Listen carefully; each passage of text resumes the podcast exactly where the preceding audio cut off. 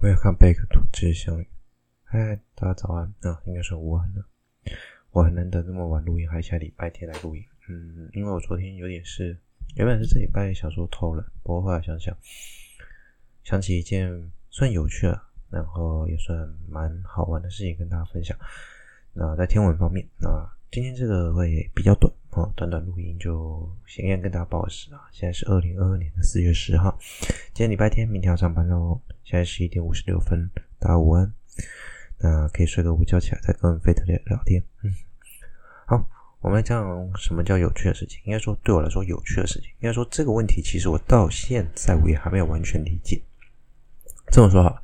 之前好像是在台北市天文还是哪个天文网站，他破了一篇文章，是在讲述我们发现了一个大概嗯一百二十九亿年前的一个星系，然后它距离我们大概一百三十亿光年，还是反正就是光年跟它的年龄好像不成正比。然后就有人 argue 他说，根据爱因斯坦的广义相对论，时间与空间是绑在一起的，它多远多少光年，应该就代表它是多少。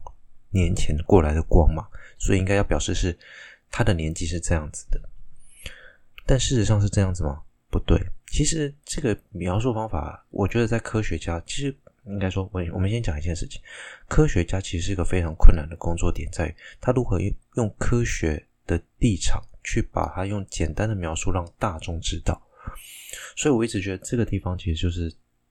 造字造句的问题哦，我们要如何用描述的方式去把这个句话讲好？现在这么说好了，应该这么说：一百二十九亿年前的来的光没有问题。那我在猜下实际年龄，以地太阳，嗯、呃，应该说以星系来讲，它应该是六亿岁。哦，也就是说，实际上那个星星应该是六亿。为什么我会这么说？怎么说？我们估计了，宇宙年龄在一百三十八亿。一一百三十五亿年到一百三十八亿年之间，我们目前推估了，就是大家普遍的认知，它是一个一百二十九年前的光，所以它来到我们这里已经经过了一百二十九亿年，所以扣除一百三十五亿年，它应该会剩下六亿，也就是说，它大概在宇宙诞生之后六亿年前诞生，也就是说。它可能就是六亿年前诞生，在宇宙诞生的六亿年前左右，可能那附近那之间那个时间点，它诞生了，然后它发出了光，经过了一百二十九亿光年的距离来到我们这里。所以很多人会认为说，哦，我们看到的那个天体，就代表它多老？其实不太对，因为那个天体它本身并没有这么老。哈，就像我会跟你说，我们现在看到的太阳是八分钟前的太阳。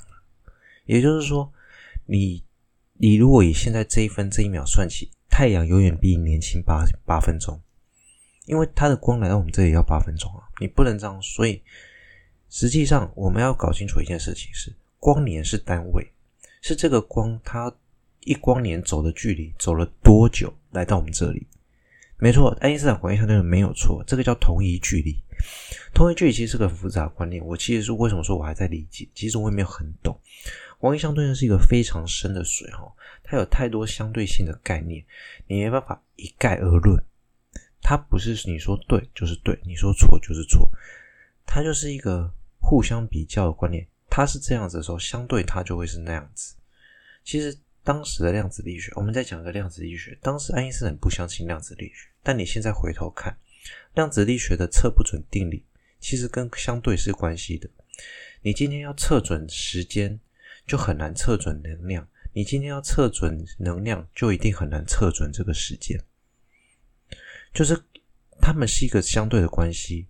测不准原理的应用就在于，我今天是想要知道哪一个参数，那另外一个参数就有可能没办法精确得知，因为它们两个相乘会趋近一个定值，而且那个定值是根据我们的仪器的侦测极限或者是研究方式。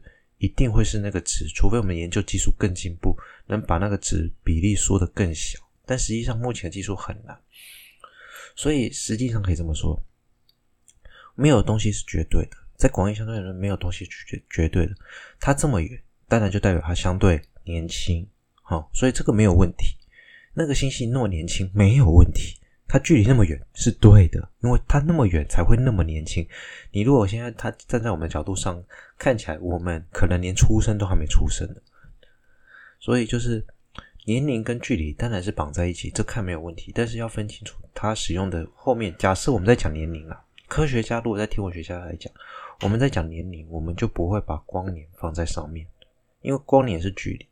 但是我们如果要再讲那个，例如说，呃，时那个怎么讲？那个叫年龄的时候，我们就不讲距离的时候，我们就会把光年放上去。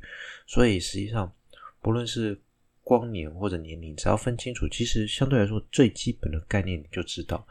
这可以讲到一个很有趣的问题，很多人都会在讲说宇宙有多大多宽。我记得没错是什么四百五十六亿光年吧，然后就有人说什么比。比宇宙年龄还老，怎么可能？它是光年，它是体积，它是单位，它是距离，它是直径，好吗？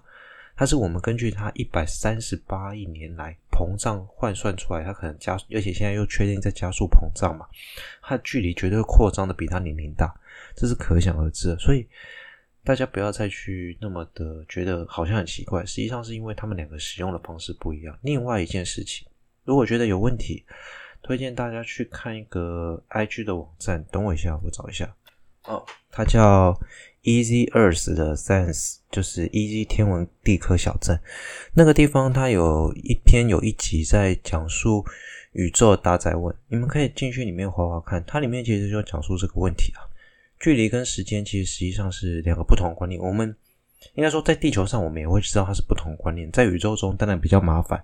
你有时候绑在一起看，有时候又要分开看，你比较好理解。这个就是一个科学上比较困难的难题啊。所以我觉得这个描述上啊，不论是科学家，科学家真的很需要有文学家帮忙。虽然我不知道现在文学家还帮不帮上忙，他们有时候也会用艰涩难懂的字，在他们眼里，科学家就是一群文字白痴啊。然后在科学家眼里，呃，我可能觉得文的就是怎么讲？他们觉得他们用的词太难了，很难描述。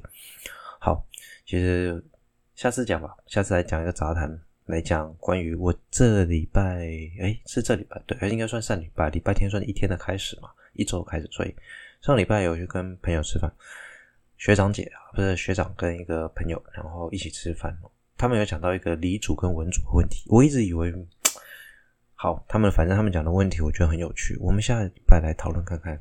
到底理组跟文组到底有没有差别？OK，好，今天就林林总总也讲蛮久了，大概八分钟了。那非常祝大家有愉快的一天，明天要上班了，好好休息。我们再拼一周，好啊。然后下礼拜没有录音，因为我对没有，因为我这礼拜六要值班，所以这礼拜六就放过了我喽。谢谢。好了，我是费腾，我们下周见，拜拜。